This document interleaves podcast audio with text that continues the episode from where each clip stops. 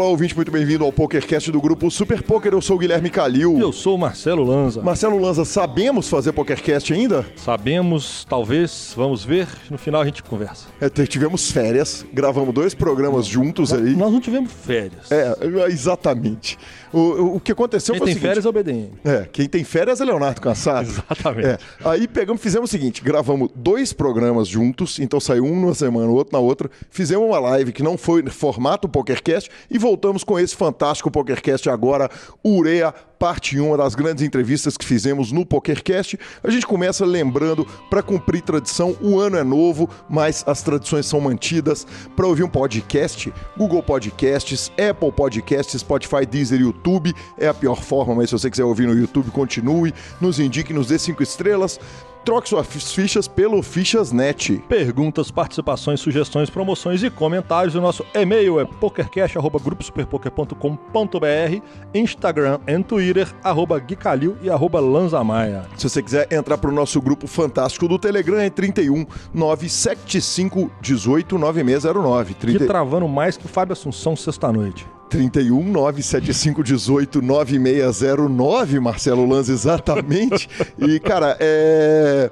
Vale dizer o seguinte, para mandar áudio é sempre melhor mandar no WhatsApp. É difícil transferir ele do Telegram para o WhatsApp, ele não vem, ele vem num formato esquisito. Então, e temos muitos claro. áudios essa semana. Deixa claro para os coleguinhas. O grupo é do Telegram, mas o áudio é do WhatsApp. Exatamente. Na hora que você adicionar o telefone do PokerCast na sua agenda, que se você não tem, você já está errado de não ter o, o, o- o telefone anotado, você já vai ter, você pode mandar o áudio por um, participar do Telegram do outro, grupo do Telegram bombando, cheio de gente entrando lá nesse final de ano, hein, Marcelo? Exatamente, apesar de ser Telegram, né? Exatamente, apesar de ser Telegram. Ah, Marcelo, a- aquela curta sessão de falinhas, cara, hoje a gente resolveu fazer justiça, né? Corrigiu uma injustiça. Co- Não sei, eu acho que nunca houve Não. injustiça. Cara, a gente passa o ano dando falinha em Leonardo Cansado, contador e advogado das estrelas. Passamos ano passado 52 semanas fazendo isso.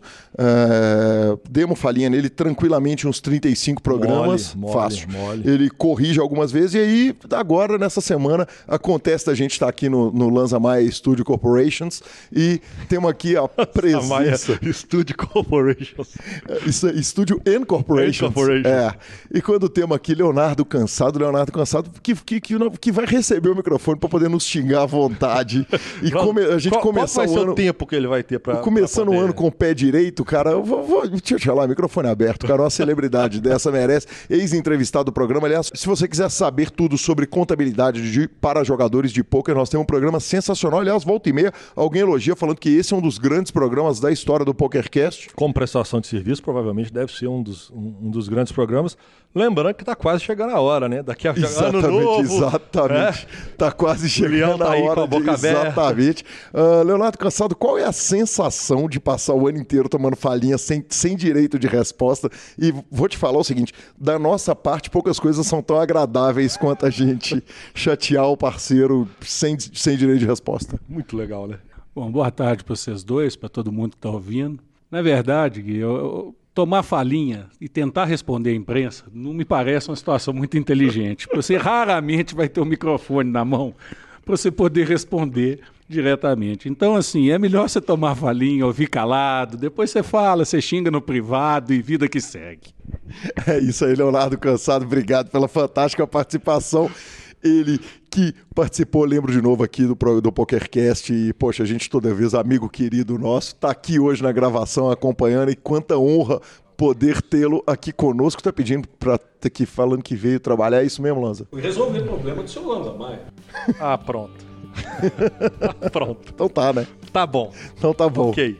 É, é- é, convidado a gente não discute. Notícias? Breaking news. Breaking news, Felipe Mojave fecha com a GG Poker. Exatamente. A gente fechou o ano passado falando a respeito. Aliás, uma das grandes notícias do ano, todas as grandes notícias do ano podem ser ouvidas na nossa retrospectiva. E uma das grandes notícias do ano foi que Daniel Negrano tinha se juntado a Brin Kenny com, ah, no site GG Poker. Eis que os caras deram o tiro na América Latina. A gente fez uma live que é o programa de número 97, esse aqui é o programa de número 98, em que a gente acabou falando a respeito disso, mas como foi um programa completamente fora do padrão, eh, eu gostaria de emitir mais uma vez a minha opinião a respeito da escolha de Felipe Mojave pelo GG Poker. Eh, o Mojave é, sem dúvida nenhuma, um dos dos grandes nomes do poker brasileiro e um dos caras que mais sabe fazer mídia no poker brasileiro. Ele tem carinho, é um cara que produz conteúdo em português, produz conteúdo em inglês, tem um dos Instagram um do, o Lanza fica falando Instagram. tem um dos Instagrams mais legais do poker brasileiro. É, é um cara que tem um cuidado para executar o trabalho dele é, excepcional. Então, cara, eu não tenho a menor dúvida do seguinte: a GG Poker, sem dúvida nenhuma, veio para a América Latina, pegou um talvez o maior nome, o maior free agent da América Latina, né, Lanza? Bela definição, free agent. Exatamente. O maior free agent um, seria Sem dúvida nenhuma, isso. possivelmente, o, o, se não o maior, um dos maiores jogadores que não, não já não vestiu um pet. E que belíssima volta dele, que a, a, galera deve ter percebido que ele estava um pouquinho mais afastado, mas para quem segue ele vê que é porque o pequeno tá lá. O pequeno tá o lá. pequeno tá lá, ganhou, né? virou papai. Ele virou papai agora e tudo mais. Então é natural dar aquela trabalhada na família e já volta e em grande estilo. Eu acho que o GG Poker está muito acertado nas escolhas. Ele vem muito forte e nós vamos ouvir muito desse site esse ano ainda. É, cara, eu tava ouvindo o Daniel Negrano falar, e o Daniel Negrano, obviamente, é super suspeito pra falar do GG Poker Será? agora. Sério? Ele já era super suspeito pra falar do, do, do, do, do Poker Stars, né? A, a famosa frase mais rei que é melhor, que é atribuída a ele, e que hoje ele usa isso como motivo de piada o tempo inteiro. Ele vive, toda vez que ele tem oportunidade, ele solta um mais rei que é melhor. Mas, mas ele anunciou que os caras estão fazendo uma série de torneios de domingo freeze out. Eu achei super interessante isso, que, que vai inclusive dar prêmio para ranking e tal. Cara, não temos nenhuma associação com o GG Poker. Já falei na live, repito, estão de portas escancaradas. Se a GG Poker quiser entrar no Brasil via PokerCast, estamos de portas escancaradas. Mas eu achei bem interessante o formato. Quer dizer, é fazer a coisa freeze out para que quem tem um milhão de tiros não tenha oportunidades diferentes de quem só tem um buy-in para dar e com prêmio de ranking, uma série de coisas Que enfim, era- achei bem interessante. que era algo que o senhor Daniel Negriano estava anunciando que queria fazer. Quer dizer, como a gente já tinha falado antes, já devia estar pronto, né? Estava lá no forno, ele soltando aleatórios, twitters aleatórios, o que que vocês acham? Aí de repente aparece, né? Nada, nada é por acaso, senhor. É, Lan- isso é a opinião do Lanza, vale dizer, né? Óbvio, nunca não, tinha, não. nunca tinha acusado o Daniel Negrano de estar fazendo atos pré-meditados. Que- E diga-se de passagem, eu acho belíssimos os atos nessa situação, eu concordo com tudo que ele falou. Eu só acho que na hora que eu liguei os pontos aqui, algo me apareceu. Sem dúvida nenhuma, Marcelo Lanza. Cara, Alex Foxen, a notícia de virada de ano, Alex Foxen eleito jogador do ano pelo Global Poker Index. Ah, eleito, eu não sei se é bem a palavra, né, cara? O, o- o Global Poker Index, o, o GPI, eh, o GPI, pro- você pode falar. Eh, a primeira pergunta é o seguinte, né, Lanza? Vai rodar? Vai ser o Alex Foxen mesmo ou eles vão fazer igual a WSOP e anunciar que estava errado o jogador do ano deles? Cara, vamos aguardar, né? Vamos lá. Vamos aguardar. Não, mas eu acho que.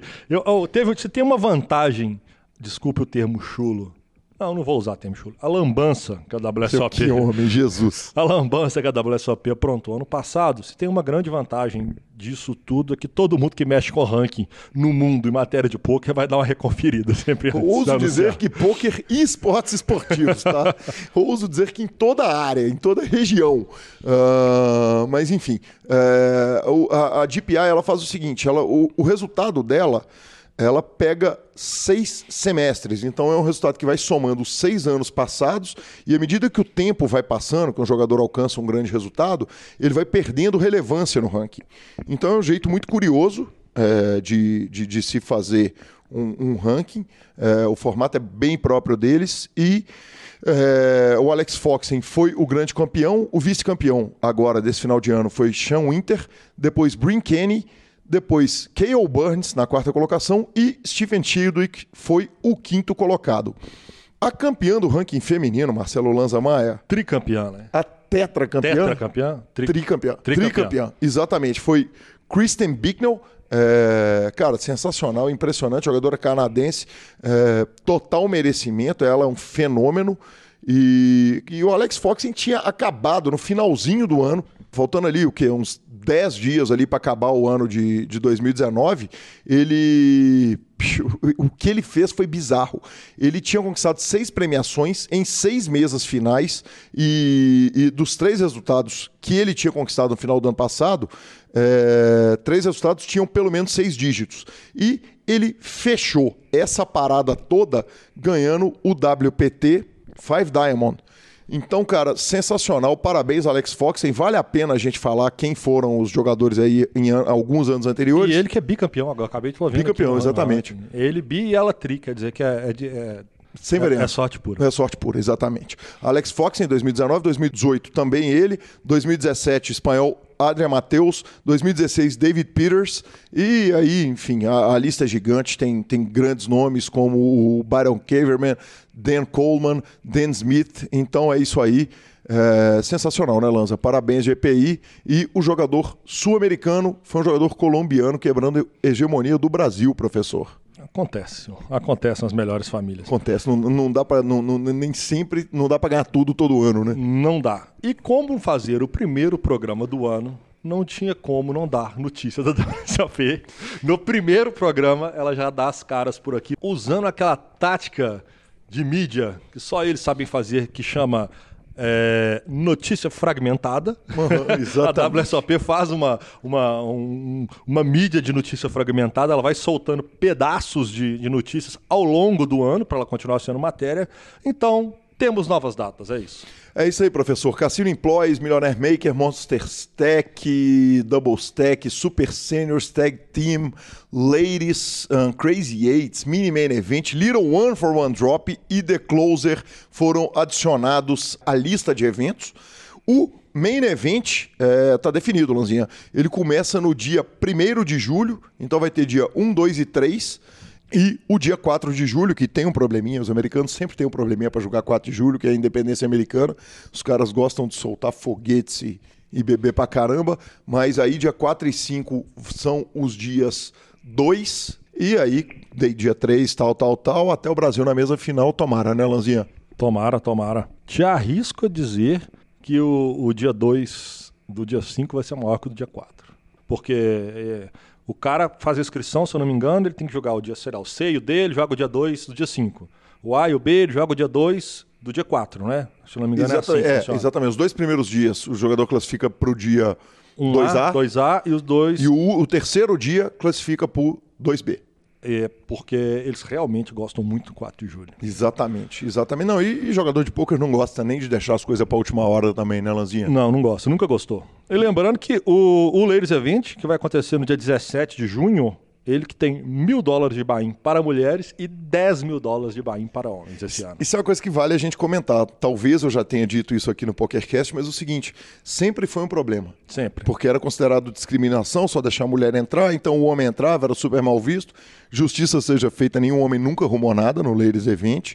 Mas, mas aí eles deram uma solução que resolveu o problema para sempre. Que é o seguinte: a, a, se o homem quiser entrar, ele pode até entrar, mas ele paga 10k para entrar então tira o sentido, né, cara, dos caras é, é, entrarem e, e, e, darem esse buy. Justo. Austrália, partiu? Partiu a Austrália, Lanzinha. Acabou de começar. Cara, janeiro tem dois grandes eventos. E aí, quiz, do, quiz da fogueira quais são os dois grandes eventos que tínhamos em janeiro até o janeiro do ah, ano passado. Que tínhamos. Isso, exatamente. Porque o PCA Bahamas acabou, senhor. Exatamente. Nessa época eu tava vendo fotinha do Sérgio Prado, assim, partiu Bahamas partiu mais um Bahamas ano. mais um ano, foi em todas, né? Acho que foi 100% de eu aproveitamento, acho que foi 100%, Serginho. 100%. E o Alce Millions, né, senhor? Exatamente. Alce Millions, eu falei certo? Esse cara, é, o, o americano chama de Alce, Alce Millions, o, o, o, australiano chama de Ozzy Millions. Ozzy Millions. Exatamente, nenhuma referência ao Osborne. Então, justo Ozzy Millions. Exatamente. Australianamente Vamos falar falando. com os locais. Ontem já tivemos um resultado. Uh, Dmitry Urbanovic, o polonês fenomenal, arrumou 20 mil dólares jogando o evento de 2.500 dólares de horse. Lanzinha, a pergunta é o seguinte. É, primeiro é o seguinte, eu já anuncio, semana que vem provavelmente programa curto, porque, velho, só tem o PCA acontecendo no mundo do poker, não tem mais nada.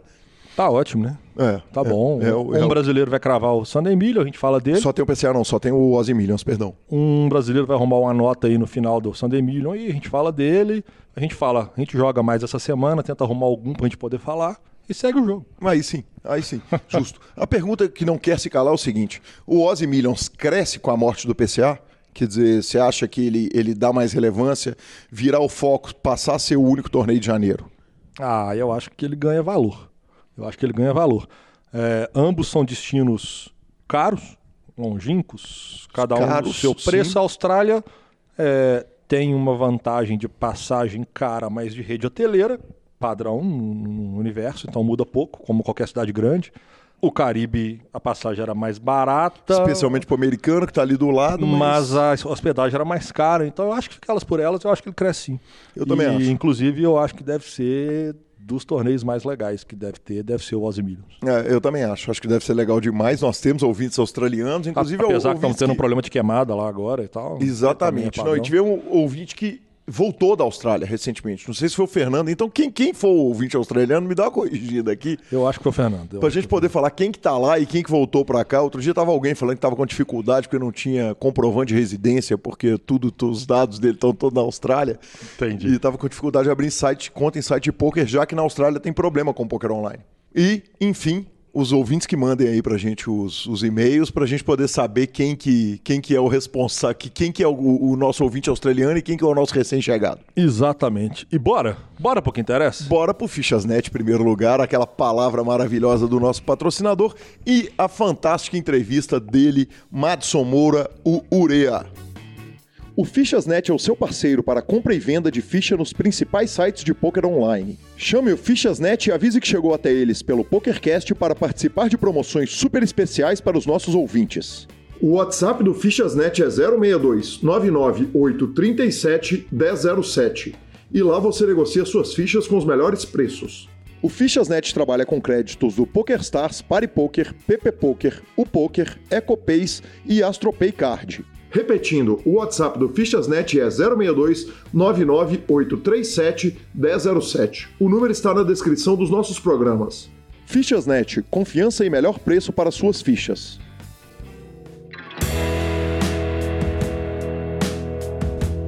Olá, ouvinte, muito bem-vindo. É com uma grande honra que recebo aqui Madison Moura, o Ureia, 25 anos de idade.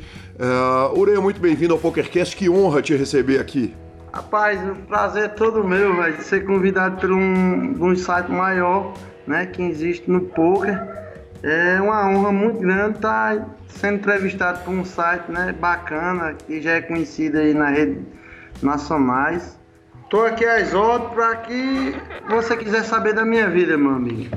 Bacana demais, Ureia. Eu vou te pedir a licença de eu conversar essa entrevista de uma forma um pouco diferente do que eu normalmente começo. Normalmente eu começo perguntando da infância do entrevistado e eu vou fazer isso com você. Eu vou te perguntar. Mas eu queria tomar dois minutinhos do seu tempo para contar como que essa entrevista nasceu, porque o ouvinte que está nos ouvindo, ele pode pensar que a, a entrevista nasceu com o seu título brasileiro. Mas na verdade o que aconteceu antes disso foram dois dias, dois dias antes do, do término do torneio. Eu estava ali jogando o torneio de imprensa e o dealer Gatão, que é, é um, um, monstro, um gigante do poker brasileiro, falou: Calil, você tem que entrevistar a Ureia, você tem que levar a Ureia no seu programa. Eu falei: Mas quem é a Ureia? Eu não te conhecia. E o Gatão foi, terminou, nós terminamos o torneio, eu ganhei inclusive o torneio da, da imprensa lá do BSOP. E ele me levou e me apresentou para você, onde peguei seu telefone. E na hora que ele me contou a história, eu fiquei absolutamente encantado. Então, claro que só o título brasileiro já valeria a entrevista, mas é, é, é a entrevista já estava fechada ali naquele momento em que eu fui apresentado e, e, que o Gatão me adiantou essa história. Então, Urei, eu não sei se você lembra desse encontro que nós tivemos ali, ainda faltavam algumas mesas para acabar o torneio, mas naquela hora que a gente encontrou ali, peguei seu telefone. Amigo, eu me lembro demais, me levantei da mesa quando o gatão me chamou e me apresentou você. E eu fui com todo carinho, apertei sua mão, aí o gatão me apresentou você. Ó, Aurelia, que é um amigo meu, tem interesse em fazer uma entrevista com você, e nós conversamos e tudo. Eu até falo, disse uma brincadeira que se tornou realidade, né? Não é bom nós esperar, vai que eu seja uma entrevista de campeão. E acabou sendo, né? E, e, os ouvintes desse programa têm uma grande brincadeira que eles falam que falar com, com, com, com, os, com a, a, turma do programa dá sorte. Não é que a gente marcou o troço e você foi lá e bateu. bateu mas, rapaz, pior que dá, mas pior que dá sorte mesmo. Quando eu apertei na sua mão e dei um abraço, e eu vi que aquela pessoa ali ia me ajudar bastante, velho. Quando eu olhei no seu olho, que é, você sabe que quando a pessoa vem com carinho, com, entendeu? Ajudar o próximo, tudo dá certo, né? Que bacana, Ureia. Ureia, eu vou começar pela pergunta tradicional do programa. Conta pra gente quem que era Ureia pequenininho, Ureia menininho, lá no começo da vida, a vida de família, como é que, como é que, como é que foi o começo da sua vida? Rapaz, a minha vida não foi fácil, né? Mas sempre batalhei para nunca faltar nada para mim, nem para minha mãe. Eu sou um rapaz simples, numa cidade pequena que chama Marizal. Saí novinho da minha casa para trabalhar, para querer o certo, entendeu? Nunca querer o errado. E sempre fui fanático por vaquejada, sempre gostei de animais. E minha infância todinha foi cuidar de animal. Uhum. E aonde ela me proporcionou, me proporcionou é, chegar numa cidade maior, onde tem pessoas boas, de coração grande, que me apoiaram e, e com minha honestidade me deram uma foi uma chance de continuar é, trabalhando. E quando eu cheguei aqui em Mossoró, na verdade, na verdade, quando eu saí da minha casa, Calil, eu fui morar em um sítio, perto do Marizal lá, pequenininho, um sítio, que eu morava só, cuidava de muito animal, é, um padrinho meu me deu essa chance para tirar eu da rua, ele me levou para o sítio. E eu fiquei lá um bom tempo até minha mãe decidir vir morar em Mossoró. E quando ela disse, meu filho, eu estou indo para Mossoró. Eu disse, mãinha, eu vou mais a senhora. Eu não me di força, eu conversei com meu padrinho. Meu padrinho, eu gosto muito do senhor, é, gosto muito de trabalhar com o senhor, mas minha mãe está indo morar em Mossoró e eu não vou perder essa oportunidade não. Que lá eu posso crescer, eu posso vencer na vida. E foi dito e, dito e feito, né? Graças a Deus ele me abençoou. Chegando em Mossoró, conquistei muitas pessoas boas e aí começou minha carreira, né? Aqui em Mossoró, continuei atrás de cavalo, né? E do cavalo, onde veio a minha, foi como doido, a minha convivência com poker, né? Com, é, através dos meus patrão, que gostava já do poker naquela época, brincava home game em casa dos amigos, uma segunda era na casa de um, a segunda na casa de outro, e ele sempre me levava, era para dirigir, para servir eles lá. E eu lá, analfabeto de tudo, mas sempre estava meu carinho, é, a pessoa que eu sou, né? Sempre fazendo boas amizades. Então, eu fui conquistando o pessoal aqui, foi se aproximando mais do poker. E logo, logo eu comecei a jogar. E a primeira vez que eu joguei, um capilé de um amigo meu. Ureia, deu deixa, 20 reais. Deixa eu te interromper um pouquinho. Vamos voltar um pouquinho, vamos contar um pouquinho dessa história de menino, porque nós vamos chegar lá no poker e nós temos. Nós, te, nós, nós vamos conversar de tudo e nós vamos ouvir a história toda.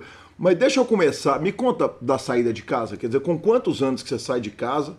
Para onde que você vai e como que você começa? Quer dizer, a, a, você falou, eu saí de casa para ir cuidar de animal. Você saiu de casa de onde para ir para onde? E, e, e, você sabia cuidar de animal já quando você era? Era com qual idade? Como é que foi isso?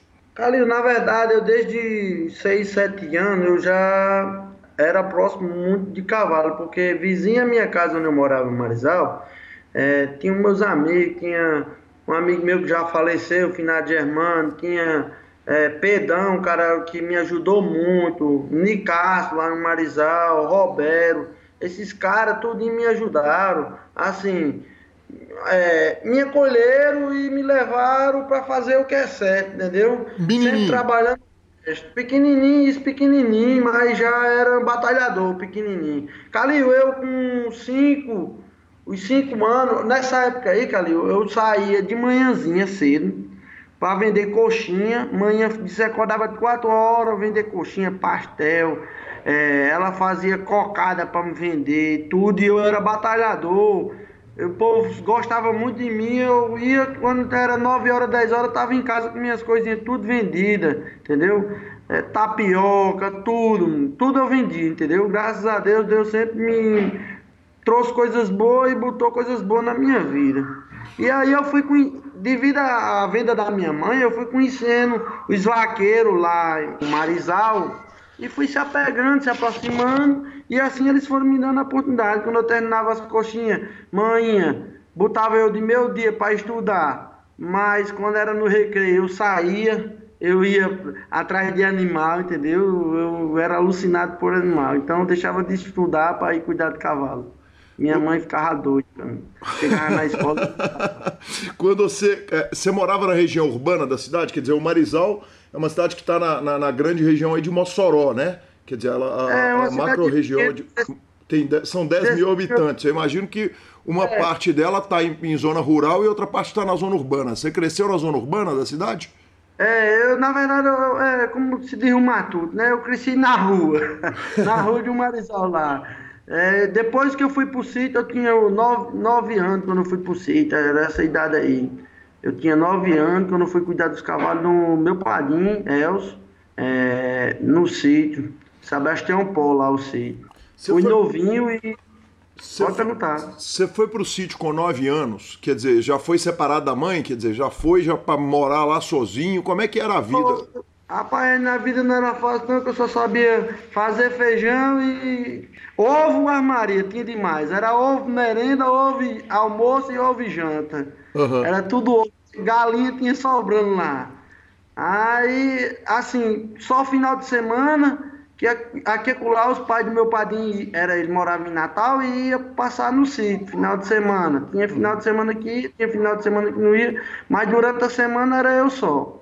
Às vezes eu ficava com a mãe do meu padrinho, mas se não era só. Quer dizer, você era um, um menino de 9 anos de idade numa fazenda sozinho e, e, e, evidentemente sujeito, imagino que, que, que é, é, numa cidade pequena, evidentemente tem muito menos violência do que a cidade grande, mas, mas não é uma, uma proposta que, que, que não é aterrorizante para uma criança, né?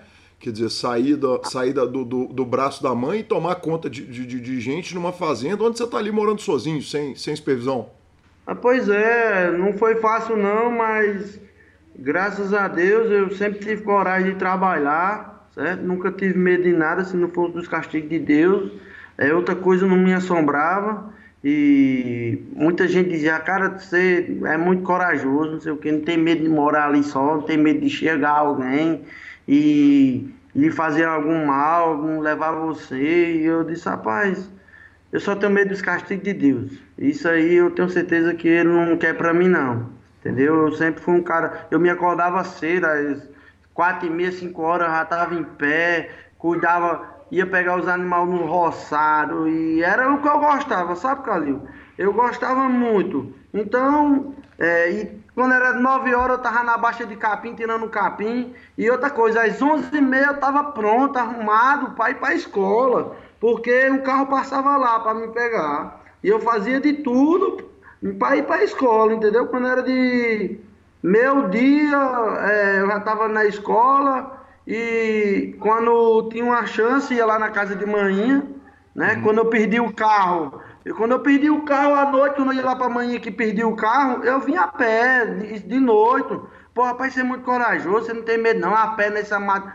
Negócio de 10 quilômetros. Uhum. Eu não uhum. tinha medo não, andava mesmo, era. Foi como Chegava na madrugada em casa, se deitava, quando era de manhãzinha já tava em pé de novo. Assim, lá sempre, o é uma cidadinha pequena e sempre foi perigoso, entendeu? Porque cidade pequena eu acho que ela se torna mais, mais perigoso de que é grande, porque todo mundo sabe quem é, todo mundo vê, sabe quem faz, entendeu? Mas graças a Deus nunca me fizeram mal, é, nunca chegaram é, para me fazer, nem, nem para me chamar para fazer o que é ruim, não. Entendeu? E quando me chamavam, e quando queria me chamar, rapaz, eu tenho uns animais para cuidar de quatro horas, vaca para dar de comer, eu sempre desdobrava para não querer o que é ruim, entendeu? E o dinheiro que você fazia cuidando dos animais, quer dizer, era um dinheiro que você, que você mandava para a mãe? o objetivo de ter ido trabalhar na fazenda foi ajudar na, na, na renda familiar? Ô Calil, no meu começo eu ganhava 30 dias por mês. Você sabe o que é 30, por, 30 dias por mês? O quê? 30 dias por mês é que eu não ganhava os 30 dias trabalhando. Dinheiro não tinha naquela época não. Só o patrão é, Eu só vim ganhar depois que meu padrinho levou pro sítio, eu. Aí eu comecei a ganhar, mas no começo na rua eu ganhava 30 dias por mês. E aqui com lá levava um tiro nos pés para trabalhar, mais ligeiro ainda, o patrão. Não podia errar não, naquela época não, era tudo bruto. E... Aí 30 dias por mês ele só me dava quando ganhava uma vaquejada. Aí chegava, naquela época 10 reais era muito, eu pegava e dava manhinha. O que que ganhava uma vaquejada?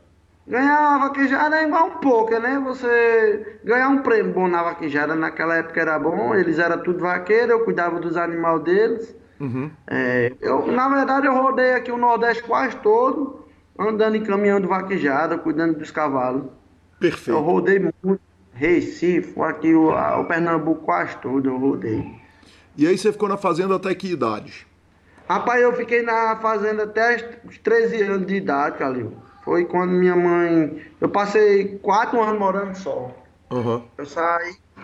Eu saí com 13 anos, minha mãe. Eu já tava bem maduro, já minha mãe disse, meu filho, eu tô indo pra Mossoró. É, eu vou arrumar meu emprego lá e eu vou trabalhar lá. Uhum. Aí eu disse, mãe, eu não vou deixar a senhora aí só não, eu vou também.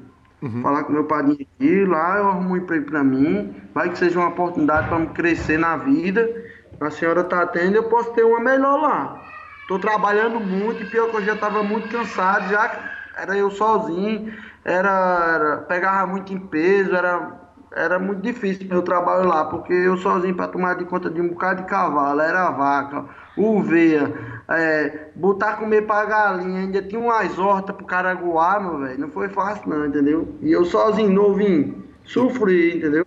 E carteira assinada nem pensar. Carteira assinada que lá, ninguém sabe, eu vim saber isso depois que eu cheguei aqui em Mossoró. Lá não existia isso, não. E aí você chega em Mossoró, e aí mas, o, e o menino que chega em Mossoró, ele apesar dos 13 anos de idade, evidentemente ele não é um menino, né, Madison? Quer dizer, ele é um homem que com a 9 anos foi para fazenda, cuidou de, de, de bicho durante 4 anos, carregou peso, cuidou de animal, já rodou, já, já viveu, passou quatro anos dormindo sozinho na, na, na, no, no, no, numa, numa propriedade, quer dizer, você já chega um homem muito mais maduro. O que, que acontece na hora que você chega na cidade? Quer dizer, o impacto de sair de um Marizal, chegar em Mossoró e, e, e qual foi o, o, rumo que você tomou na hora que sua vida que você, que você chegou lá? Cara, quando eu cheguei aqui em Mossoró, é, onde minha mãe trabalhava, é, a mulher que, Lourdinha, que é meio que ser minha mãe hoje também, me apoiou muito. Ela tinha um jardim que era a coisa mais linda que tinha dentro do muro dela. E eu entrei para dentro, não contei conversa não. Uhum. Contei para dentro, esse jardim aqui eu vou deixar bonito e tudo que ela precisou, tudo que o jardim precisava, quem resolvia era eu e ela foi se agradando por mim. E ela botou eu depois para tomar de conta do jardim da filha dela, Mara. E eu fui ganhando meu dinheirinho aqui, fui sobrevivendo. E no final de semana, cara, eu procurava onde tinha animal aqui em Mossoró. Uhum. Aí eu ia aqui em Mossoró, é, na rua mesmo, tinha os porcinos aqui que me deram a mão, entendeu? Eu procurei os animais dele. É, no, começo, no começo mesmo eu encontrei a família de seu Ail Germano aqui que já é do Marizal lá de onde eu morava. Eu encontrei eles aqui e eles tinham animal, tinha parque vaquejada e era o que eu gostava. Final de semana eu ia pra lá, fiz muito amizade com o rapaz, que é bem que ser meu irmão hoje, o Ailson Júnior, que me patrocinou. Aliás, ele me patrocinou nesse BSOP Milho e deu tudo certo. Ele nunca foi de me apoiar e deu certo. Devido à convivência com ele, que eu virei irmão dele mesmo é, moramos juntos, eu dentro da casa dele. Quando, primeiro, primeiro mês que eu cheguei aqui, que eu saí uma vaqueira mais ele, que eu dormi na casa dele, a mãe no outro dia, a mãe dele pegou, se agradou demais de mim, disse que precisava de um rapaz como eu, trabalhador. É, eu, eu fui para uma vaquejada mais ele no final de semana, mas eu fui. E aí o, o Juninho, e aqui perto, sabe, Calil? Uhum. Aí na volta, duas horas da madrugada, quando ele foi me deixar lá onde eu morava, aqui onde eu morava, num apartamento, minha mãe não estava em casa, ela não tinha dormido em casa com medo, né? Uhum. Aí ele disse, lá no Cebozão, Cebozão é um, um canto aqui que come, né? Uhum. Aí eles vão. Aí na volta nós passamos aqui para saber se ela tá em casa. Aí beleza, comemos quando nós vamos saindo do, do restaurante, tiroteio de bala, outro acaba matando o outro. Ah, meu velho, eu não contei história não, fiquei nervoso, eu nunca tinha visto isso, entendeu? Aí, meu velho, eu disse, vamos embora, e ele meio corajoso, não, vamos esperar, quando der fé, dá uma volta, quando chega no Cabo Morto de novo, lá vem um bocado de motoqueiro, tudo armado, sem capacete, eu disse, Juninho, vamos embora, o que, é que nós estamos fazendo aqui? Aí peguei o carro, fomos embora, ele tirou direto pra casa dele mesmo, chegou lá na casa dele, Calil, eu nunca sabe, faz como doido, eu nunca, eu nunca vi um, uma central de ar. Nunca tinha visto na minha vida. Uhum. Ele me levou pro, ele me levou pro quarto dele. Ó, você vai dormir nessa rede aqui, eu vou dormir na minha cama. Desde que ele me mandou ir pra rede e não me deu, naquela época era me, me deu uma, não me deu lençol, não tinha nada dentro da rede. Eu entrei pra dentro da rede, ele ligou. Eu, eu chamei um bicho na época, né? Eu não sabia o que era. Uhum. Ligou esse bicho, o bicho começou a gelar, meu filho. Eu não dormi não. Passei a noite até 6 horas da manhã, enquanto a mãe dele não, não se abriu, tomou um susto comigo. a mulher susto comigo quando abriu a porta. Aí eu disse, não minha senhora, eu sou amigo do seu filho, ele foi me deixar em casa. E minha mãe não estava em casa, ele me trouxe para cá, mas ele botou para dormir nessa rede, eu não consegui dormir não, tem um negócio. Falei, como eu tô congelando aqui. Aí ele, você não deu adredom não? Ela sabia o que era adredom? Né? Chama já sabiam que era. Disse, não, me deu não. Não, pô, vou pegar um aqui para você dormir. Eu disse, não, não quero dormir mais não. Tem como a senhora abrir aí para tomar um solzinho lá, lá fora? Tem. Quando foi lá, fui lá para fora, o jardim dela tava horrível. Só sei que eu peguei jardim, das seis foi até dez horas. Enquanto o Juninho se acordou, eu não saí do jardim. Ela me chamou para merendar e eu com vergonha não fui.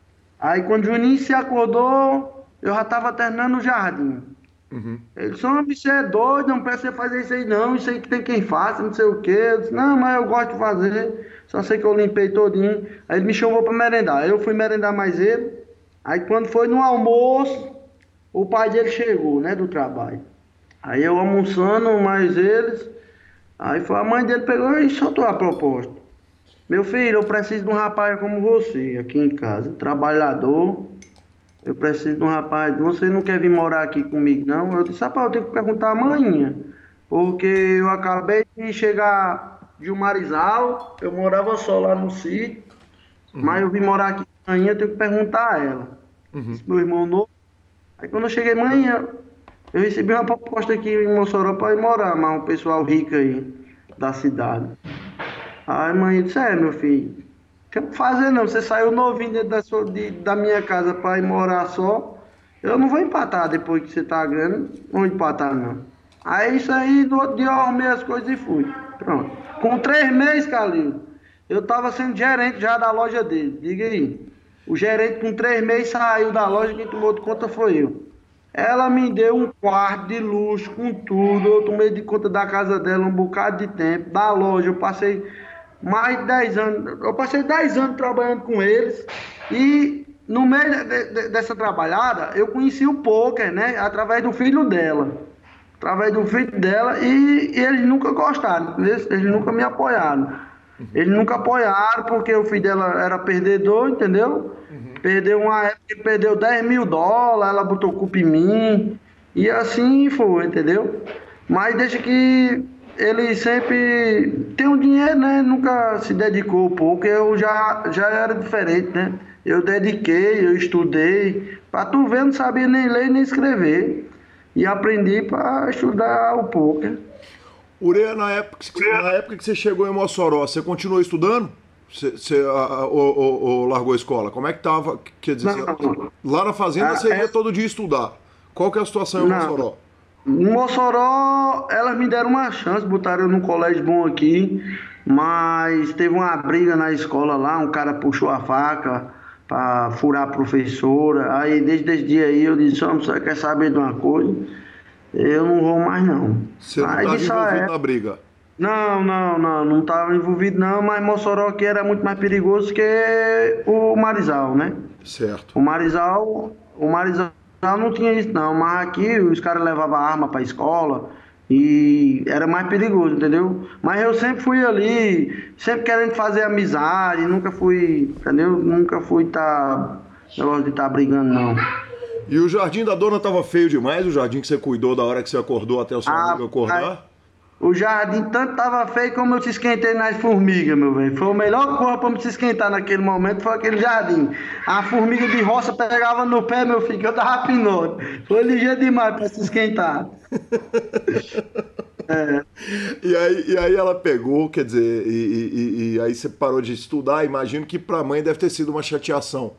É, você... assim, eu, eu, ainda passei um ano estudando aqui em Mossoró e depois eu fui tomar de conta mesmo do que era dele. Eles tinham uma loja de caminhão aqui, então eles me deram uma chance de entrar para dentro. Eu entrei para dentro, eu cheguei a viajar para ajeitar caminhão mas ele em Sergipe ele me levava, entendeu? Que era, eu era um. Ele, é como ele me dizia, o Ailson, o pai de Juninho, dizia, ó, você é um filho, você hoje para mim você é um filho que eu não tive, entendeu? Porque o filho dele sempre foi, não foi tão apegado como eu era com ele, entendeu?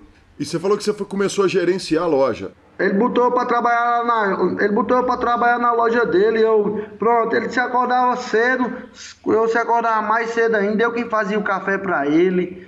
É, fazia o café dele nós saía nós dois para a loja mesmo. Saía cedo. Ele tinha, uma, ele tinha fazer. Primeiro ele ia para. Primeiro ele ia pro sítio, né? Cuidar da vaca dele, olhar a vaca dele aqui em Mossoró e já me deixava na loja. Aí quando ele chegava de sete e meia, a loja já estava toda pronta, toda organizada, café feito. E eu mesmo que fazia o café, entendeu? E você trabalhava tudo, quer dizer, é, você tinha a, a, dificuldade de não saber ainda ler e escrever, que você veio aprender bem mais tarde, né? Isso.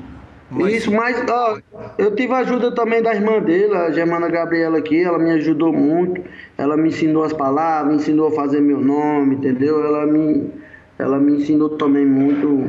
No começo, ela sempre me dava, ó, você tem que aprender, tem que ir para a escola e tal. Mas como eu comecei a se dedicar no, no meu emprego aqui, eu, eu, abandonei a escola. Mas era o sonho da minha mãe era que eu se formasse, né?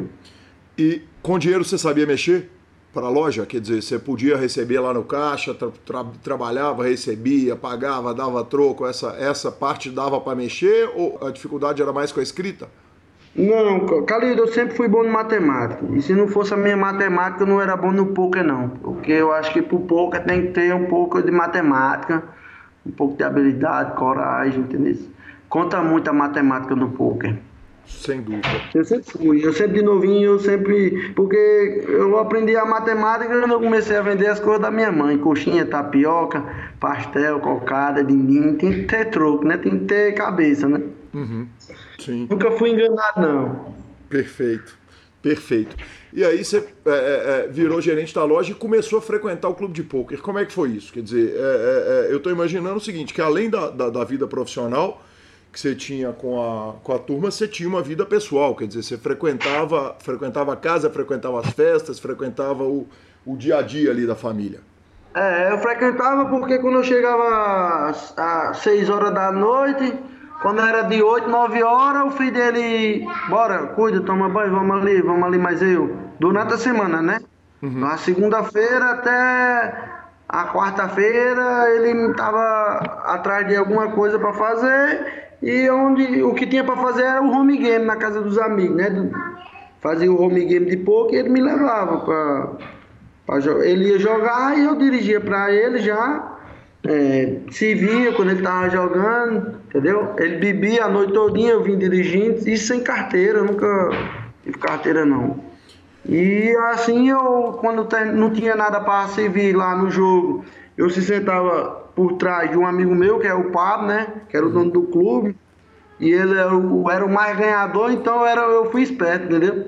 Eu fui para trás, eu fui fui para trás da pessoa certa, que era o Pablo, né? Jogava bem, sabia blefar, tinha coragem. E eu fui aprendendo com ele. Ele foi me apresentando as cartas e eu fui. Rapaz, esse jogo não é de shot, não. Esse jogo é de habilidade. Fui botando na cabeça isso. E uma vez, quando eu ganhei um capilé, o cara me dava, sabe, Calil? Uhum. Quando terminava o jogo, os ganhadores davam 5, outro dava 10. E assim eu ia juntando, entendeu? Era bom também. Eu fazia um extra à noite. Isso, e, e, e, que dia que começa? Quer dizer, que dia que você fala, ah, eu vou dar um tiro nesse troço aqui, que eu tô achando que eu sou mais malandro que esses caras, porra. Aí, Calil, aí tinha um, um, um tal do home, tinha uma segunda-feira que era. Eles faziam um torneizinho que era free roll. Um torneio free roll. Que você entrava de graça, entendeu? E eu comecei a frequentar esse torneizinho, né? Eu só entrava no free roll, se perder, saía fora. No eu não clube. botava o dinheiro. É, no clube. Aí eu fui aprendendo, aprendendo. E quando for, chegou um certo dia, é, me bot- é, Fernando Júnior, um amigo meu aqui, ganhou bem e deixou 20 reais de capilé pra mim. Aí eu disse, rapaz, eu vou investir no cash. Botei no cash 20 reais. E eu ganhei com esses 20 reais, eu saí com 600 reais. Tu acredita? Com quantos reais? Seis, 600 reais. A, a primeira vez que eu joguei cash, eu saí com 600 reais. Com 20 reais que o cara me deu. E aí, Fernando Júnior. E essa é a história de todo mundo. É que a primeira vez que você senta pra jogar, que você ganha, e você olha e você fala assim: esse jogo é pra mim, eu sou bom demais nele, mas nem sempre é verdade, né, Ureia? Quer dizer, É, não. quando você olha pra, Aí lá eu- trás. É, e o pior, e o pior que quando eu ganhei esses 600 reais, pensei que foi fácil demais, peguei e fui entreguei uma puta no cabaré. Os caras vão pro cabaré, foi e gastei 600 reais lá. Foi o dia mais feliz da minha vida. Foi o dia mais feliz?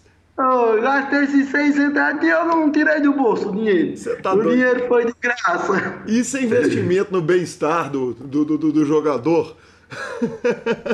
Aí, e o bom que foi no outro dia, que o Fernando Júnior soube, com 20 reais eu fiz 600 reais, e ele queria 100 reais, eu não tinha mais nem um real.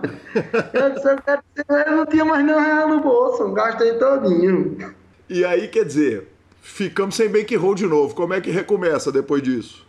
Aí, eu jogando um free roll, fui campeão do free roll, e depois eu comecei a me dedicar. Quando eu recebia meu salário, eu comecei a investir, sabe que eu era solteiro, comecei a investir e foi dando certo. Aí tinha um jogo caro que eu não jogava, mas eu recebi uma, uma chance, uma proposta aqui do amigo meu, que ele foi até campeão no BSOP em Natal, o Evandro, é, o Tchê, chama ele de Tchê aqui, Alexandre Verbe.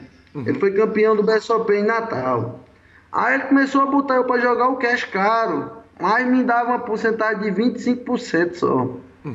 E eu, ca- devido eu fui ganhando, ele foi aumentando a minha porcentagem. E você foi vencedor? eu Na hora que você bateu no cash, você já começou sendo vencedor, Ureia? Já, já. Eu nunca tive perda. Eu nunca tive perda no cash, não. Pra falar a verdade, Carlinhos, eu sempre fui, campo, fui campeão no cash. Eu tinha muita coragem pra jogar o cash. Eu nunca fui perdedor. Na verdade, na verdade, eu só perdi uma vez. Foi um dia eu ganhei 16, no outro dia eu fui inventar de beber. Aí eu perdi 3 mil. Foi o dia que eu perdi. É, foi bebendo. E, e a que que você, de onde que veio essa, essa, essa qualidade toda que você sentava no cash e ganhava as sessões todas? Quer dizer, era porque você já estava muito desenvolvido no jogo? Era porque você já tinha entendido coisas que ele não tinham? Era porque o jogo era muito bom? Me conta um pouquinho a respeito, você sentado nessa mesa de cash, quer dizer, uma mesa de cash caro, que se ganha 16 mil, perde 3 mil, quer dizer, é, é- é uma mesa que você está falando ali pelo menos de um, de um- de um 10 a 25 no botão, provavelmente, com escuro, com tudo, e, e- e- que teoricamente deveriam ter ali bons jogadores. É difícil ganhar toda, toda a sessão de cash praticamente. Ô Calil, aqui na, na época da gente, eu vou falar pra você, foi um jogo mais estrelado que teve, foi aqui na, em Mossoró, na região da gente foi em Mossoró, certo? De 2010 para 2012. Eu ganhei muito dinheiro, tanto eu ganhei como o Pablo ganhou, certo? E o jogo aqui era 5 no botão só. E tinha um jogo das estrelas que a entrada era 500, mas era 500 reais, mais, Carlinhos, só tinha caba rico, só tinha, só tinha estrela, não sabia jogar, e jogava bebo, entendeu? Pra tu ver, uma vez eu recebi um call no Arrive de 8 mil contos de um cara aqui, que eu não vou citar o nome, ele me deu o call sem nada, entendeu? Só que, como é minha pessoa, desde criança eu sempre levei a minha honestidade, entendeu? E quando ele me deu o showdown, eu tô fulado no flop. O flop é Ais, Ais 5. eu tenho um par de 5 na mão. E ele tá bebo, metendo bala e eu só pagando. E na riva ele dá um call em mim de 8 mil com 3 e 4, sem ter batido nada, entendeu? Quando ele dá o showdown, ele não tem nada. E eu devolvi os 8 mil dele, porque eu só quero o que é justo, entendeu, galera? Eu vi que ele tava muito bebo uhum. e eu entreguei no outro dia ele bom. Mas eu levei foi uma, uma, uma resposta. Ele disse, o que você ganhou, o, o que eu lhe dei ontem, eu ganho 10 vezes a mais por dia. Uhum. Aí eu disse, não, mas você ganha trabalhando, isso aí eu tenho certeza. E o que você me deu ontem, você tava bêbado e eu gosto de nas minhas coisas tudo bem direitinho. Devolvi o que era. Só quis o que eu ganhei justo, entendeu? Não, a, o dinheiro da riva eu não quis não. Perfeito. 8 mil Os 8 mil eu devolvi. Ok. É, Ureia, você tá aí. É, é, eu estou enxergando aqui uma situação que é a seguinte: você tava, você é um menino que veio da, da, da fazenda, trabalhando, cuidando dos bichos, pra, ganhando, como você disse, 30 dias por mês, né? É, é, e ganhando ali um dinheiro da vaquejada. Depois você está ali cuidando do jardim, cuidando da loja. Evidentemente você tem um salário, mas é um salário que não, não, não, teoricamente não daria nem para sentar nesse jogo. E aí entra. Daria não. E aí, é como eu lhe falei, que eu tive a oportunidade aqui, né? O dono da, do Che, aqui, o maior restaurante que tem aqui em Mossoró, ele me deu essa oportunidade onde eu ganhava 25% só do que eu ganhava, e de vida eu fui crescendo, ele foi aumentando o meu. Porque ele não queria me perder, entendeu? Então ele foi aumentando, eu vou pagar 30% esse, você ganhou bem, e assim chegou a 40% eu, eu ganhar. E que é o certo, eu... né? Porque o risco é todo dele.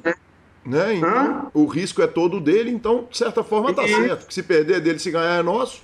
É como eu lhe falei, em 2012 eu cheguei em um Marizal para fazer uma casa, tirar uma casa da minha mãe que era dentro de um buraco, que quando chovia, botava água dava no joelho, que eu mandei derrubar a casa e subir de novo eu levei muito, levei é, muita piada, escutei muita coisa. Primo meu que era errado chegou pra mim: onde é que você tá roubando? Me diga pra mim também. Aí eu disse: rapaz, se eu tivesse roubando, tu acha que eu tava igual a você, escondido de polícia? Eu tava morto já em sete palmas, eu tava preso, rapaz. Não tava andando assim livre, não. E a pergunta é o seguinte: nessa hora é difícil trabalhar, né, Ureia? Quer dizer, aí, aí o jogo é tão bom que não faz sentido você trabalhar o dia inteiro e chegar no jogo cansado. Nessa hora você já abraçou o poker como profissão? Não, não, não. Eu, é como eu ia lhe falar isso, né? Porque assim, eu tive muita dificuldade depois no meu, no meu emprego, né? Porque os pais de Juninho, o Ailson, gostavam muito de eu, como se eu fosse um filho, entendeu? Então, é, eu comecei a ficar meio irresponsável, mas nunca deixei hora nenhuma é, o meu trabalho, eu podia passar a noite todinha, mas quando era 6, 7 horas, eu tava lá na loja, podia estar tá morrendo de sono, mas eu tava lá, entendeu? Eu nunca fui de chegar atrasado. Só o quê? Que quando ele chegava na loja, eu tava cochilando, entendeu? Ele dava uns gritos para se acordar, acorda, já sei que passou a noite jogando, não sei o quê. E ele nunca gostou do jogo, entendeu? Só que, Calil, o que eu ganhava trabalhando, é, Faz como doido. O que eu ganhava jogando poker, no, o, o, o, meu salário não, não era compatente, não, entendeu? Não, não chegava os pés do que eu jogava poker, o que eu ganhava, não. Tinha dia do amanhecer com sete, é, 6 mil no bolso. Pra tu ver que uma vez ele precisou lá de 4 mil, eu tinha no meu bolso. Uhum, e ele quase não recebe. Jogando cash, e ele quase não recebe. Ele disse: é, é dinheiro de jogo, não sei o que. Mas tá aqui para lhe servir. Se você quiser, é do jogo. Eu sei que o senhor não gosta, mas você está precisando, o dinheiro está aqui, a seu favor. Era do jogo, eu disse assim, era do jogo, agora é meu. Eu disse desse jeito. E, e ele tinha ideia do quanto, ele tinha ideia do valor do jogo e do quanto você ganhava? Ele acabou pegando. Sim, ele tinha ideia por a raiva dele, é porque ele não gostava do, ele não, ele nunca gostou do jogo através do filho dele, né, que perdia muito e tal. E assim, ele pensava que era eu que levava o filho dele, né? Uhum. Ele pensava que era eu que levava o filho dele, mas eu nunca levei o filho, ele que me levava, ele que me chamava. Eu aprendi através dele, né? Pra tu ver, eu vim, depois de 10 anos, eu vim sair da, da casa dele, de, hoje eu ainda sou da casa dele, mas eu vim sair do emprego dele depois que eu casei. Certo? Depois que eu casei, que eu vim sair da, da, do, da casa dele. Do trabalho na casa dele. É, da casa dele eu tô. É, eu ainda tenho como filho, mas do trabalho é, eu saí, saí do trabalho dele e mesmo é, tive outras oportunidades de trabalhar também aqui com os caras ricos aqui em Mossoró, como Fabinho Porcino, não sei se você já ouviu falar aí, os caras mais ricos aqui em Mossoró, a família Porcino. é, me deram uma chance também, um filho dele me deu uma chance. E eu e jogava poker também, entendeu? E quando eu comecei a jogar torneio foi através desse Fabinho Pocini, que ele começou a investir em mim. O primeiro torneio que eu fui no Ceará, eu fui campeão. Uhum. Ele me levou pro Ceará, pro... ele, na verdade ele me levou, vamos, final de semana no Ceará, e tava tendo um torneio lá, e eu fui campeão desse torneio. Tu acredita? Ganhei 20 mil, ele me deu a metade. Uhum. É, me chamaram de doido lá, disse, não, isso aí é um doido de Mossoró, tava com sorte. Um mês depois teve o mesmo torneio e ele me chamou de novo, eu fui fui campeão novo do torneio. Aí quem deu a resposta sou eu. Eu disse, e agora o doido de Mossoró é o quê? O cara disse, é um doido sabido. Sensacional. e assim eu. Aí eu vi que o torneio, é, o cast tinha uma variância muito grande, sabe? Uhum. É, o cast é, não era todo dia que eu ganhava, tinha dia que eu empatava. É, nunca fui de perder não, mas é, empatava, ganhava pouco. E o torneio eu vi o quê? Quando eu vi, quando o Cash aqui em Mossoró acabou, 2013 para 2014, foi onde eu comecei a entrar nos torneios e a estudar. Em 2015 eu fui para um BSOP em Natal, onde eu comprei livro para aprender. Foi onde eu vi que o torneio, se o cara estudar e chegar, ia ter aquela forra, aquele é, Bit Rick, né? Um negócio, uma, uma forra boa que você ia pegar de uma pancada só. E eu comecei a estudar e a estudar e foi dando certo, né? Hoje eu tenho aqui 42 troféus com esse do BSOP Milhas, aqui em casa. Que sensacional. Tudo, de, é. tudo entre primeiro e terceiro. Ureia, me conta um negócio. E a esposa, que hora que ela entra na vida? Quer dizer, em 2012 foi. você ainda tá com aquele jogo rasgado, o jogo estrelado aí em, em Mossoró. Quando que você começa a namorar, quando começa a casar e qual era a opinião que a esposa tinha do jogo? Rapaz, eu come, foi, é, na verdade, na verdade, essa minha mulher que eu tenho hoje, ela é através do jogo, né? Uhum. Porque foi através do jogo como assim, bom sentido, né? Eu arrumei uma forra no jogo e acabei indo para uma, uma farra e encontrei ela na farra, né? Uhum. Sim, ela, ela era da minha cidade, ela era da minha cidade e eu acabei encontrando ela aqui em Mossoró, pra você ver coincidência, né? Ela mora de frente à minha casa, eu sempre tive uma paquera com ela lá em Marizal, quando eu ia lá para Marizal, nós se ficava e tal, aí ela veio estudar aqui em Mossoró e deixa que ela saiu com uma amiga, no dia que ela saiu eu me dei de cara com ela. Como é, é passei a vida, né? Eu tinha ganhado um dinheiro bom no cash, e aí eu fui, encontrei ela, conheci, chamei ela para dançar. Aí pronto, até hoje está comigo. Em 2015 eu já estava com ela, foi no final de 2015, onde ela. Onde eu comprei os livros, ela me deu uma boa ajuda, né, Calil? Que ela me ensinou a, as letras, assim, me deu, me ensinou a ler, né? Lia o livro para mim. É, ela não sabia falar umas palavras do poker, mas eu sabia, né? Uhum. Mas o resto ela lia tudo.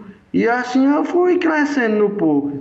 E chegou um dia que ela se cansou, porque eu viajava, né? Através do jogo, os torneios, tinha que viajar, não só tinha aqui em Mossoró. E ela começou a botar na cabeça que eu tava traindo ela. Uhum. Aí um dia que eu cheguei aqui, que ela pediu ela para ler, ela disse, peça sua rapariga aí no meio do mundo para ler. Aí pronto, eu me enraivei desse, desse dia aí que eu não pedi mais nada a ninguém. Eu disse, eu vou aprender é só.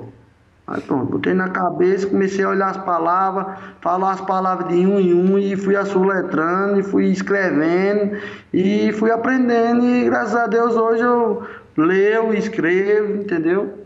E é onde eu, em 2016 eu tive dificuldade, que foi o primeiro torneio que eu saí grande, foi em Balneário, com o jogar o KSOP. Uhum. Eu tive uma dificuldade que eu me perdi, na verdade, né, no meio do caminho. Primeiramente que eu quase não vou, né? Cheguei em Fortaleza, eu, eu o beiradeiro do sítio só, porque para não perder o documento original, fiz uma cópia. Uma cópia do documento. Quando cheguei lá no aeroporto, a mulher aqui é falsificada, aqui não pode subir. Eu disse, agora lascou mesmo. Aí em Fortaleza mesmo, eu fiz um, um, Eu tinha um amigo lá, me levou lá num negócio cartório lá e negócio fez um negócio lá bem rápido, autenticou meu nome. Aí eu viajei, né, com esse negócio. cheguei em Florianópolis, cadê? Para pegar um táxi para Balneário. sofrimento da bexiga, velho. Mas graças a Deus deu certo. Cheguei lá em Balneário, tive bom resultado.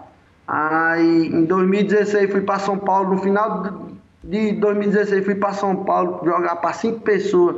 Tive um bom resultado também no poker. Bom e assim foi. Você ganha lá, você fica. Você ganha uma boa posição, ganha 12 mil reais num high roller de 6K. Quer dizer, você já estava jogando caro, né? Na verdade, eu, eu, eu, na verdade, deixa eu lhe falar como foi. Eu joguei é, em 2016. É, eu joguei o LPT, eu acho que é o LPT, o último LPT que teve em São Paulo foi em 2016. Eu acho que foi esse LPT, não foi um negócio assim, eu fui. Não foi LPT não, foi como é nome? Que teve em São Paulo, mas WSOP não. Foi um torneio que teve, que eu tive um bom resultado no startup, ganhei 12.500, caí na é, 16 colocado, ganhei 12.500. E daí eu fui jogar um satélite para esse torneio que tinha no final do BSOP Milhos. Eu não sei qual era o, eu me esqueci, não sei se era o da BSOP, um negócio assim. Não sei se era o último, o último não tem mais, não teve mais não aqui não. São Paulo não. Aí eu acabei ganhando a vaga pro Roll, 8 mil reais o Bahia. Sim. Isso meu, isso meu patrão, eu joguei para duas pessoas, né? O Neném de Manaus, o Neném de Manaus, que me deu uma oportunidade muito boa também no começo, que é daqui do sertão, e o Fabinho Possini. Só que o Fabinho Possini, eu tava eh, na, na, na metade do Fabinho Possini, nós tava jogando, eu tava jogando para cinco pessoas, entendeu? Que eu tinha que jogar para cinco pessoas. E na metade de neném, eu tava jogando só para ele. Aí neném disse, Ureia, por mim você vai pro pau. Você já conseguiu a vaga, você vai pro pau. Aí o Fabinho disse, homem, pelo amor de Deus, neném, é muito dinheiro, 8 mil, ele não tá começando agora e só tem profissional aí, ele começou a me pressionar e tal. E neném disse, rapaz, o moleque aí já tem, já tem chance de chegar, já. Por mim ele vai pro pau. Aí eu acabei indo pro pau, caí bem pertinho do dinheiro, velho. Caí na, na bolha do dinheiro, bem pertinho pode dizer, faltando 11 pessoas na época eu caí. Uhum. Mas foi um bom resultado que eu tive, entendeu? Foi investido 400, 900 reais, 450 de cada. Eu ganhei esse bain de 8 mil reais. Ganhou o bain e, e, e, tem uma, no, torneio de 6 mil reais aqui, uma colocação em, em novembro, no, no, no BSOP, uma 16 colocação, no que eu imagino que tenha sido um high roller.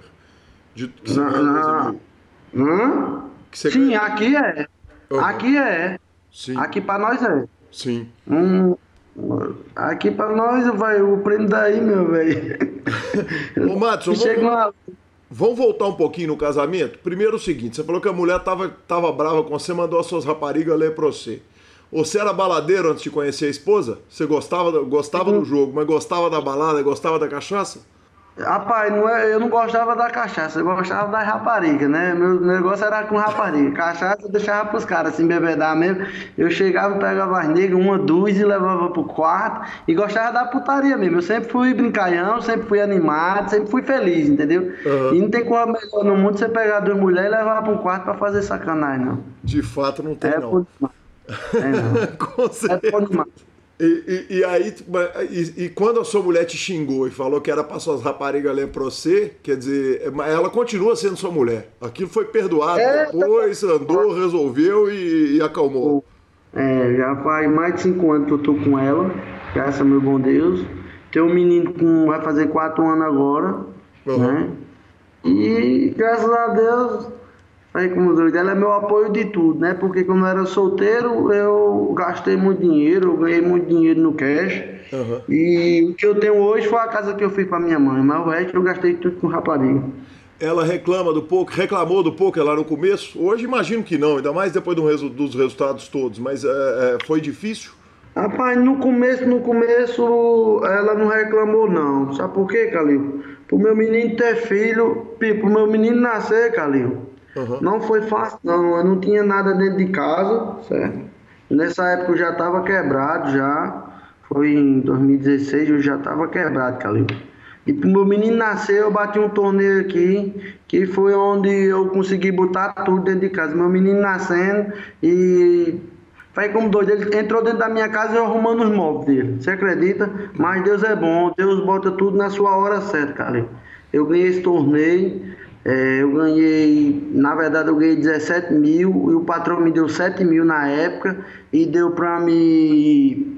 Um high roller aqui, deu pra mim mover, botar as coisas do meu menino no quarto, tudo que é bom. Tive a ajuda também de meu patrão, meu patrão deu uma ajuda muito boa, Fabinho Pocinho, com os amigos dele é, me deu uma ajuda. Meus móveis, eu não tinha nenhum, né? Para botar ela no apartamento, eu não tinha nenhum, não. A verdade tem que ser dita, né? Ela morava Na verdade, com quatro meses que ela disse que estava grávida, eu tirei ela da casa da tia. Eu disse: agora vai morar comigo, minha filha, não vai faltar nada. Se quiser ir, você vai ter que me acompanhar agora. Tirei ela, não faltou nada. Foi tudo particular. Meu patrão, sempre eu trabalhei para dar o, o bom para ele, sabe? Mas quando você falou com ela que quando você tirou ela da casa da tia e falou que não ia faltar nada, era por valor ou era blefe? Quer dizer, você ah, já tinha. Na verdade, eu blefei. Na verdade, eu blefei, né? Na verdade, eu, eu blefei, que eu não tinha nada, né? Uhum. Mas eu acho que ela, assim, ela é uma menina boa, sabe? Ela sempre me ajudou no menino, ela o negócio dela é ver o, o, que o menino tá faltando, ela não pensa nela, só pensa no menino. Então, é minha companheira, me ajudou bastante, né?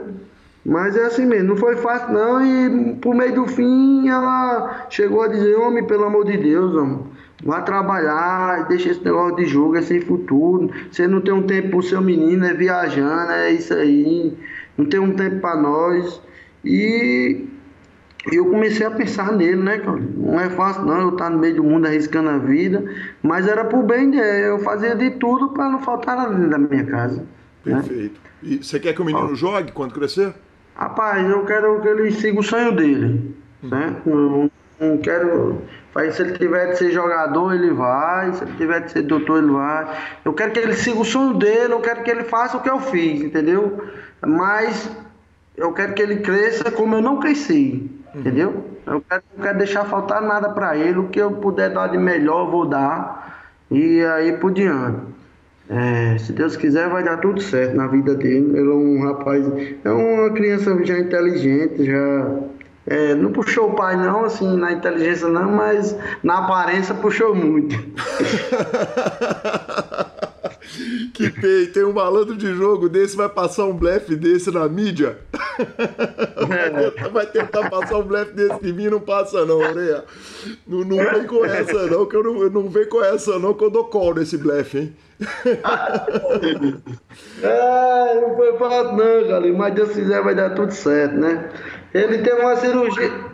Ele teve uma cirurgia, em 2017 eu fiz uma cirurgia nele, hernia inguinal com um saquinho aberto, é, tava uma hernia, uma hernia, né, é inguinal, chama lá, sei como é, no saco.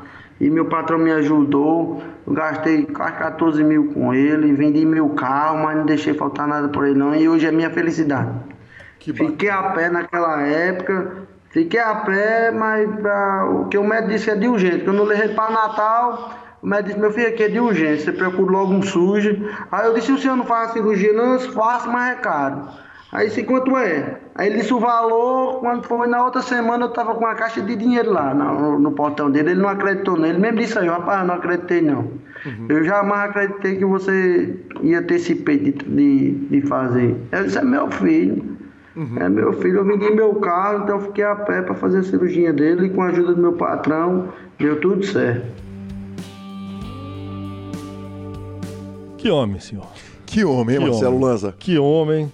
É, o senhor está de parabéns. Eu acho que foi uma belíssima forma de começar o ano de 2020 com o campeão do maior BSOP Millions da história. E que homem, que pessoa, que história, que casos. Sim, que casos e primeira parte, né? Primeira parte. Tem uma segunda parte chegando, então sem surpresa, segunda parte está vindo forte. Bora. Marcelo Lanzão é bets esportivos. É, não temos um quadro efetivamente de bets esportivos ainda, mas temos. Por culpa minha, óbvio. Uhum. Que era a única coisa que era para fazer no programa em matéria de pauta e eu não fiz durante os últimos 97. Mas, cara, é, podemos fazer aquela previsão ali de, do ano para a gente poder voltar nela lá em dezembro. Uh, braceletes brasileiros na WSOP. Três. Dois. Reto. Eu já, eu já falei que um é vitória brasileira. Para mim, nós temos que trabalhar com a escada.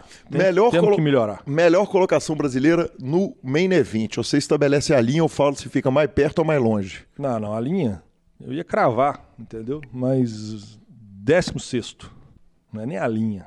Cara, 16 é é uma- é uma boa linha. Mas se eu tivesse que botar dinheiro, eu botava antes um pouquinho.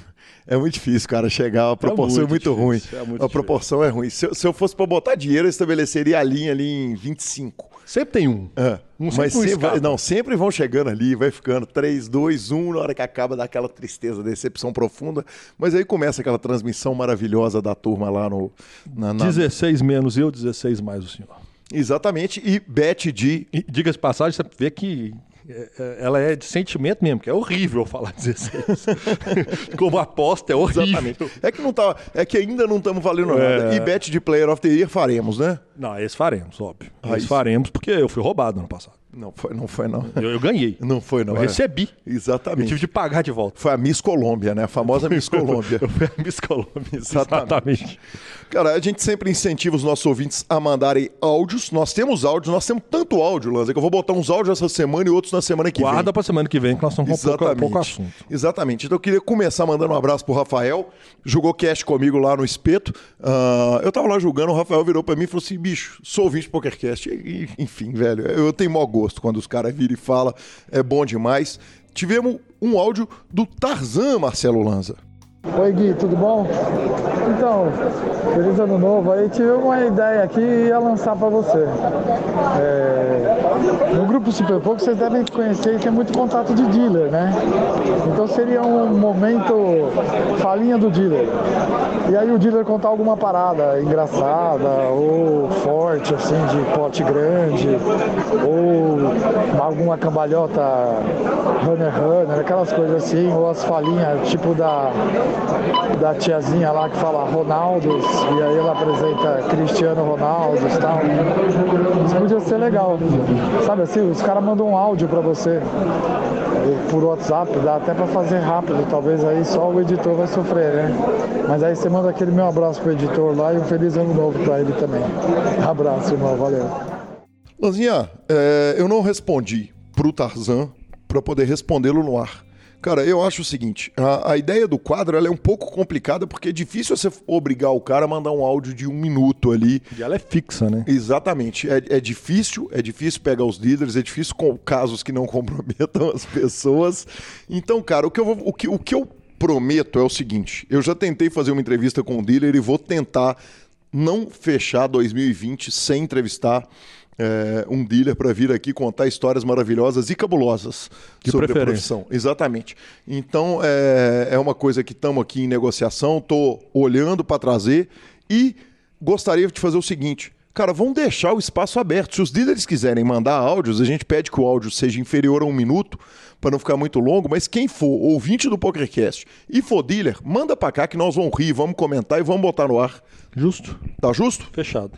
Citaçãozinha para regular a conta: Jefferson Cussolin e Charles de Souza, de Santo André, que inclusive também mandou um áudio que eu colocarei no programa que vem. É, recebemos também uma mensagem do Rafael.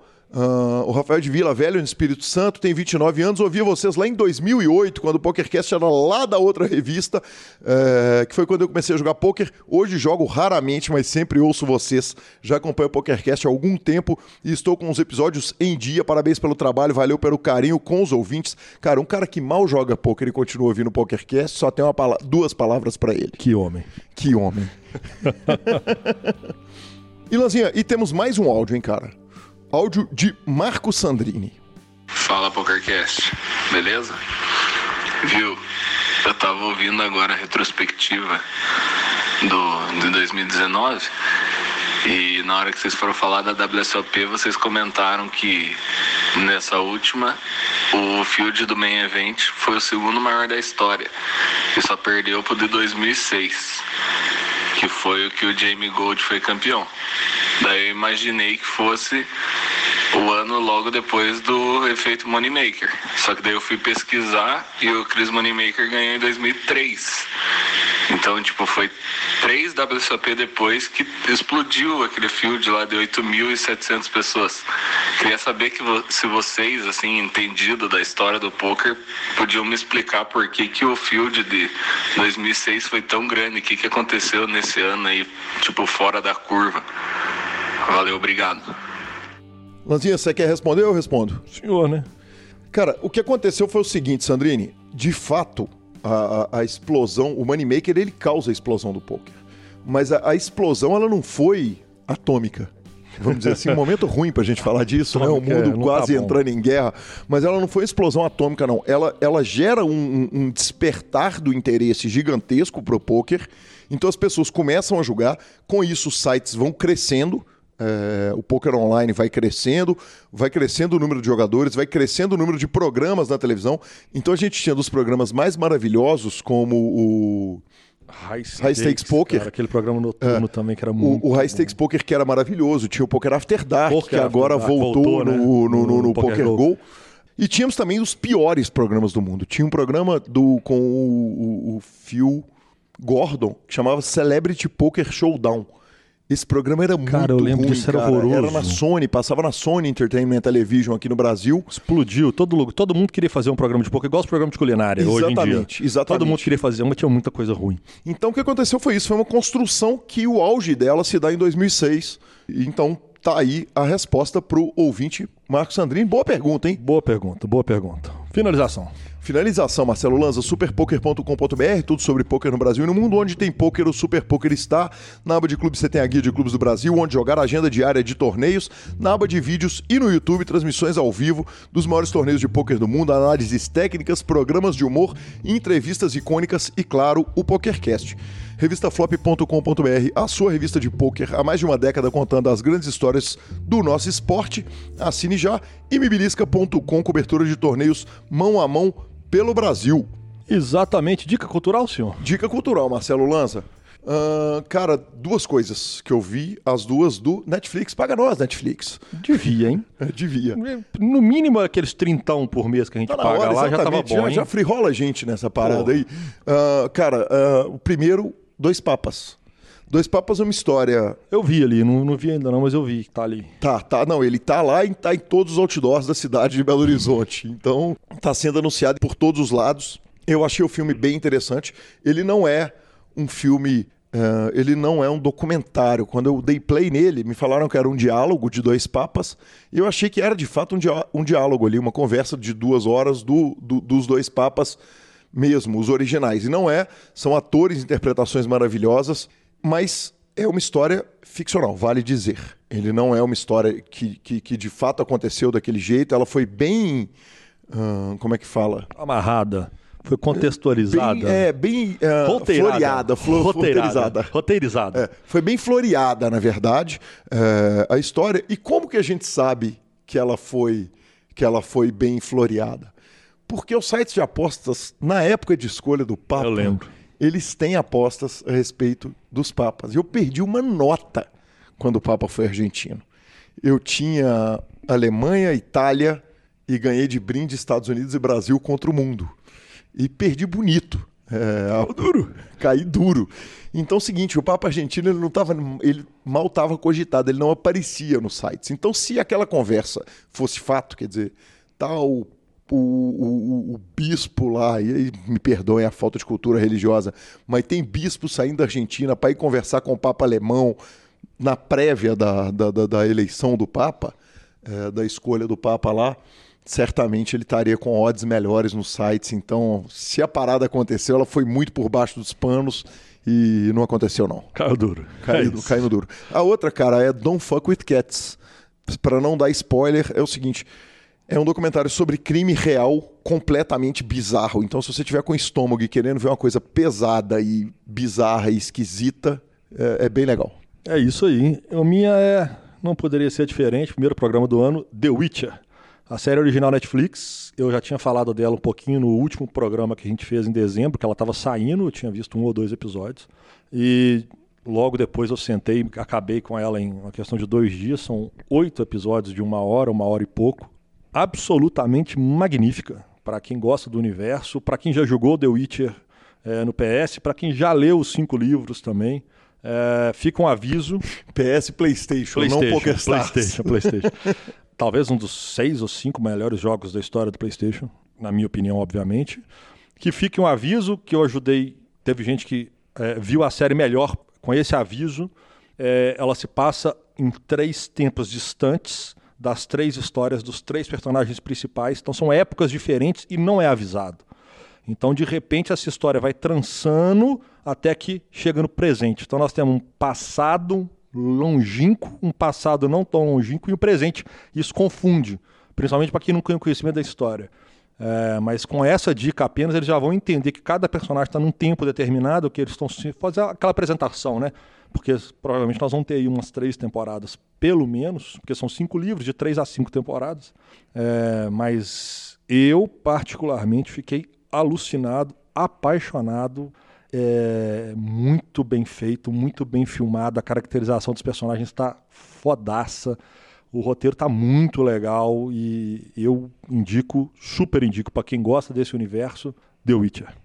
Instagram e Twitter, arroba Gui Calil, arroba Lanza Maia, nos indique, nos dê cinco estrelas, troque suas fichas pelo Fichasnet.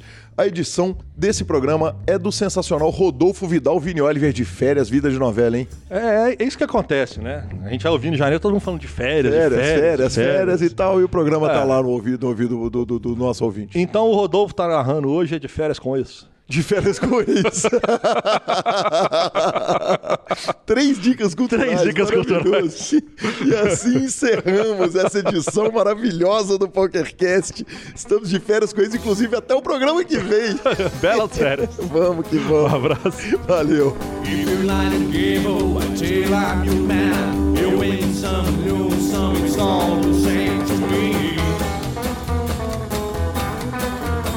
Give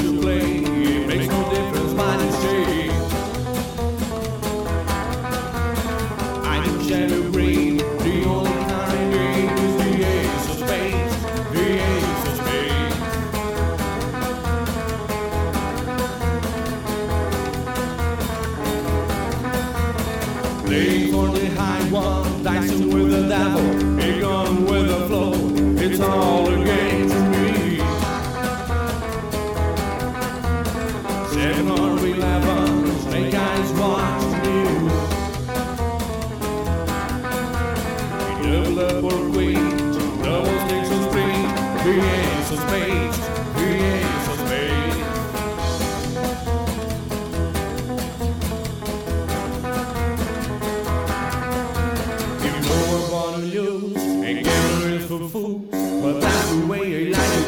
I don't want to live